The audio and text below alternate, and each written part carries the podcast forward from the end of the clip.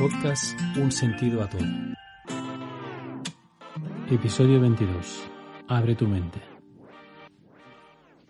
Proyectamos el mundo desde dentro de nuestro cerebro, ¿no? Por eso siempre me ha impactado la manera en cómo poder uh, desarrollar esa mente. Y cuando digo, vuelvo a decir, cuando digo desarrollar, digo abrirla, abrir al mundo que tenemos delante. No solo quedarnos atrapados en los pensamientos que provienen de nuestra mente, que ahí entonces es cuando nos quedamos ensimismados, ¿no? Nuestro propio pensamiento, nos quedamos encerrados en nuestro propio mundo, el mundo del ego, y entonces ahí la mente no puede abrirse, no puede desarrollar todo ese potencial increíble que tiene, ¿no? Y cuando más lo vamos conociendo, y eso ya es un proceso personal, más vemos cómo hay esa sincronicidad con el mundo, cómo participamos o nos acercamos más al mundo que tenemos delante y como también, pues, pues eh, evidentemente también se desarrollan otros aspectos como los cognitivos, eh, aspectos de la memoria, como desarrollar la memoria, pero no es el caso ni en este live ni tampoco a la hora de escribir el libro, eh, Una mente disruptiva, no era la intención, ¿no?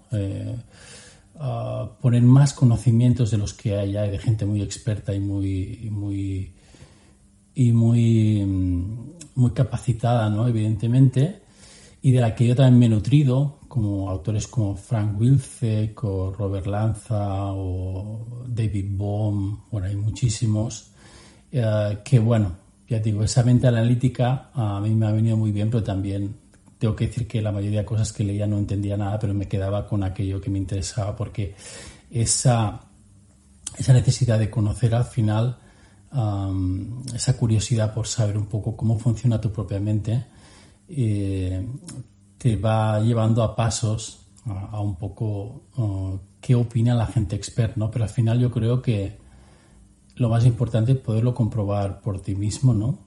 Poder observar tus propios pensamientos, poder eh, poner en práctica esa mente, ver cómo funciona, aparte de esos conocimientos que también evidentemente son muy útiles para poder conocer el, nuestra mente. ¿no?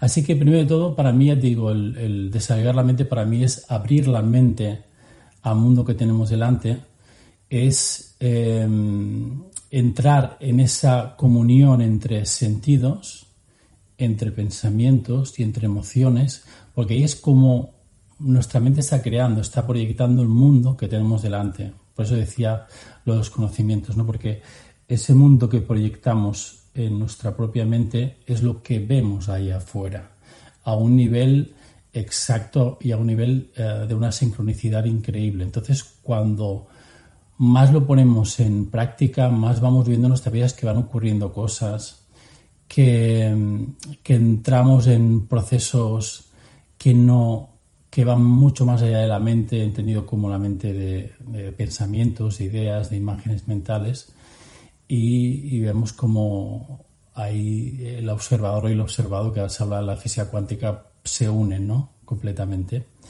Entonces, bueno, ya digo, yo hace unos años recuerdo que leía mucho sobre esto, sobre temas de, me interesaba mucho de física cuántica, de neurofísica, de, todo este tipo de temáticas y un poco más de neurociencia.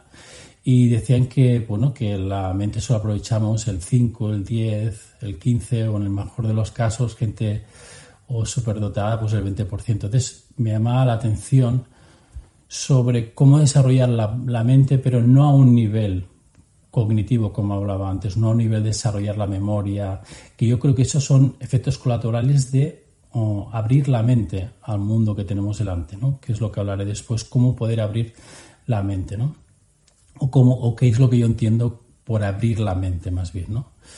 Y, bueno, aparte de todos esos estudios, todo ese potencial que, que dicen que aprovechamos muy pocas uh, parte de nuestro cerebro, pues a mí me llama la atención unos últimos estudios que se han hecho también de gente muy interesante que decía que el, esa potencialidad de nuestro cerebro está siempre ahí latente y si, si no la aprovechamos es porque estamos continuamente distraídos, ocupados en pensamientos del pasado, de traumas o proyectando el futuro, que no deja de ser más pasado porque estamos proyectando lo que queremos que sea nuestro mundo, pero desde el punto de vista de, las imágenes mentales, de los conocimientos pasados, de ideas, que no deja de ser el pasado. ¿no? Entonces me interesaba mucho esa manera como también había leído en tradiciones espirituales, que si no despertamos un poco a la realidad que tenemos delante, sin ponerme sin muy, muy espiritual, muy esotérico, es porque estamos continuamente focalizados en nuestra propia mente, en pensamientos pasados, en imágenes que nos abstraen. Entonces el resultado de estar con la tableta, con el móvil, con la televisión eh, o de estar siempre distraídos es la consecuencia de ese mundo eh, interior que se manifiesta ahí afuera de siempre estar ocupados. Entonces, ¿qué pasa? Que la mente no tiene espacio para mucho más, ¿no?